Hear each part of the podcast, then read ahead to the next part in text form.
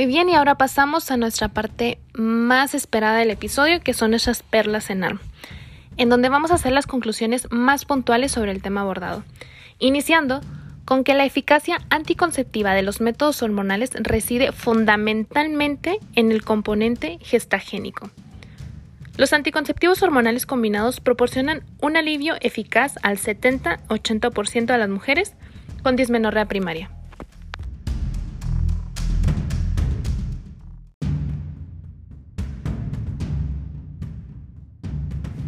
Las usuarias de anticoncepción hormonal combinada presentan una disminución de las pérdidas sanguíneas menstruales en un 50%, disminuyendo el riesgo de anemia ferropénica. Los anticonceptivos orales protegen frente a enfermedad inflamatoria pélvica y disminuyen la gravedad de la misma. La anticoncepción hormonal combinada debe recomendarse como tratamiento preventivo de las recurrencias tras el tratamiento quirúrgico de los endometriomas ováricos cuando la paciente no desee gestación.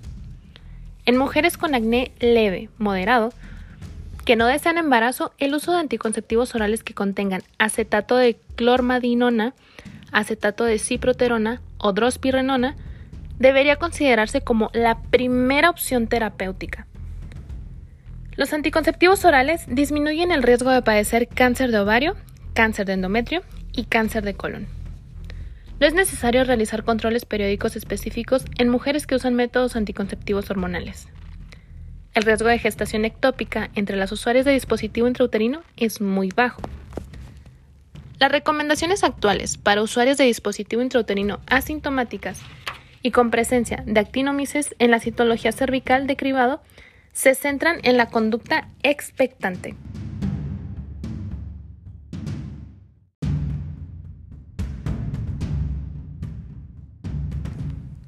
El dispositivo intrauterino está contraindicado en casos de embarazo, infección pélvica tanto reciente o recurrente, tumor maligno cervical o uterino y en sangrados uterinos anormales o tratamientos anticoagulantes.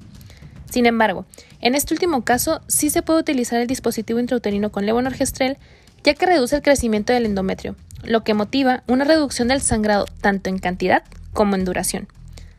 También en comparación con otros dispositivos intrauterinos, reduce el riesgo de enfermedad inflamatoria pélvica y de embarazo ectópico. El dispositivo intrauterino con levonorgestrel de 20 microgramos se considera el tratamiento de primera elección para el sangrado menstrual abundante. Los métodos anticonceptivos de larga duración reversibles constituyen una opción anticonceptiva apropiada para la mayoría de las mujeres, incluyendo adolescentes.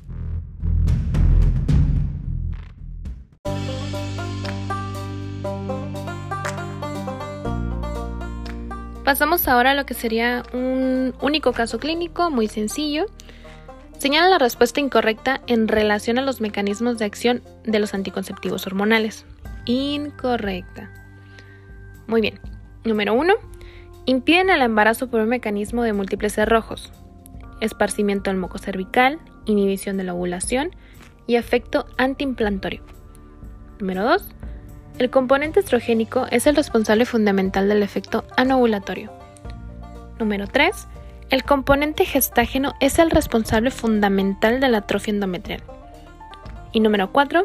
La absorción hormonal por vía transdérmica, intramuscular o vaginal evita el primer paso hepático y por tanto la acción anticonceptiva se mantiene con seguridad, incluso si la mujer presenta vómitos y diarrea. ¿Cuál sería la respuesta correcta? Muy bien, si estudiaron. La número 2. El componente estrogénico es el responsable fundamental del efecto nubulatorio.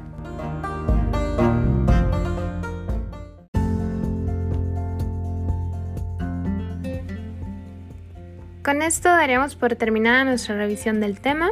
Espero les sea de mucha ayuda. Recordemos, que donde quiera que se ama el arte de la medicina, se ama también a la humanidad. Platón.